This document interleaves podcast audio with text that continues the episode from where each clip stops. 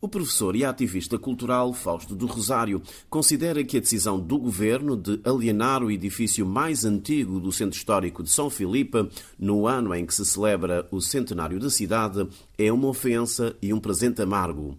Esta foi a forma como reagiu o investigador cultural ao tomar conhecimento do edital do Ministério das Finanças, que, através da Direção-Geral do Património e da Contratação Pública, lançou um concurso público para a alienação do fortim Dona Carlota Joaquina, ex-cadeia civil. No ano do centenário da cidade, um presente mais amargo a esta cidade dado pelo governo. Uh, o Fortim Carlota Joaquina, pessimamente identificado nesse edital, uh, uma vez que se utiliza o nome do próprio edifício para designar a zona, que não é, é simplesmente o, o prédio mais antigo da cidade, com mais de 300 anos. É simplesmente um dos poucos exemplos de edificação militar em Cabo Verde e o único exemplo na Ilha do Fogo. possivelmente depois do, do Forte de São Filipe, quiçá a edificação militar mais antiga ainda de pé em Cabo Verde. É simplesmente um, uma grande parte da memória da cidade, uma vez que teve várias valências durante esses 300 anos. Alfândega, Casa da Guarda, Hospital Botica, Cadeia Civil, Posto Policial, eh, sendo conhecido por gerações diferentes precisamente por esses nomes. É simplesmente a referência uma das, uma das referências mais importantes do centro histórico onde se, se situa e ainda é simplesmente um dos espaços de maior importância na obra romanesca e na efabulação de Teixeira de Sousa. A começar por um dos contos deste autor, que se chama, portanto, Termo de Responsabilidade.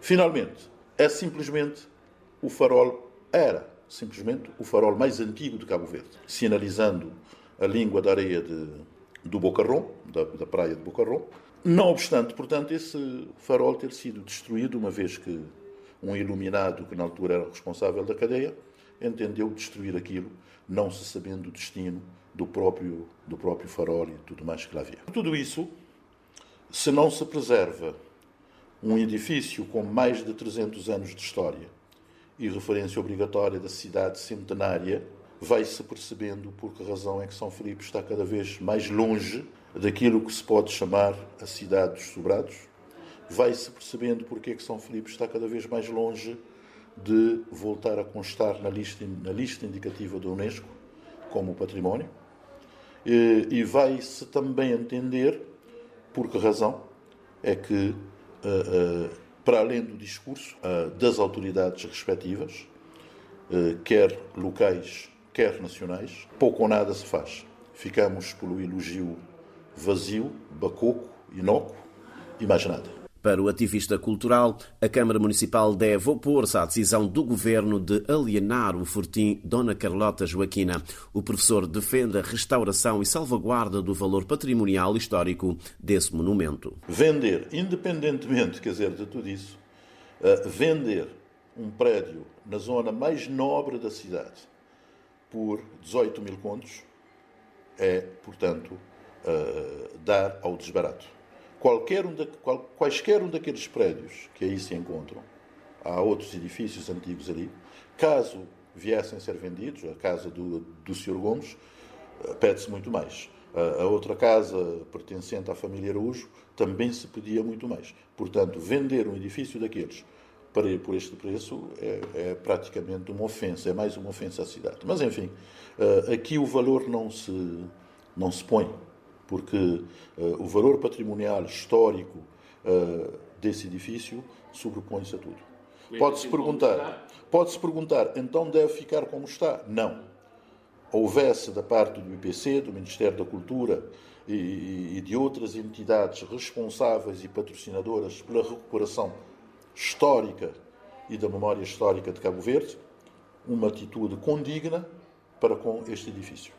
Do mesmo modo como não se vende portanto, o farol da Ponta Tamorosa, na cidade da Praia, também não se deveria vender isso. Do mesmo modo como se recuperou e se tem recuperado os outros faróis e edifícios militares em Cabo Verde, também o Fortim Carlota Joaquina podia e poderá ser recuperado. Ser recuperado, evidentemente não para fechar e ter ali, mas dando-lhe, portanto, a possibilidade de voltar a servir a cidade numa outra função. Agora, vender, sabendo-se que quem comprar não vai respeitar a traça arquitetónica, quem comprar, de certeza, irá responder aos muitos apetites que nós todos conhecemos aqui uh, em relação àquele espaço. Portanto, é mais uma machadada que vai ser dado, portanto, à cidade. O fortim Dona Carlota foi mandado construir a partir de 1667 pelo capitão mor Cristóvão de Gouveia Miranda em homenagem à rainha Dona Carlota Joaquina, esposa de Dom João VI, rei de Portugal. Nas proximidades do fortim Carlota existem ainda peças de artilharia pesada, canhões, o que demonstra que serviu como ponto de defesa da vila dos ataques dos corsários.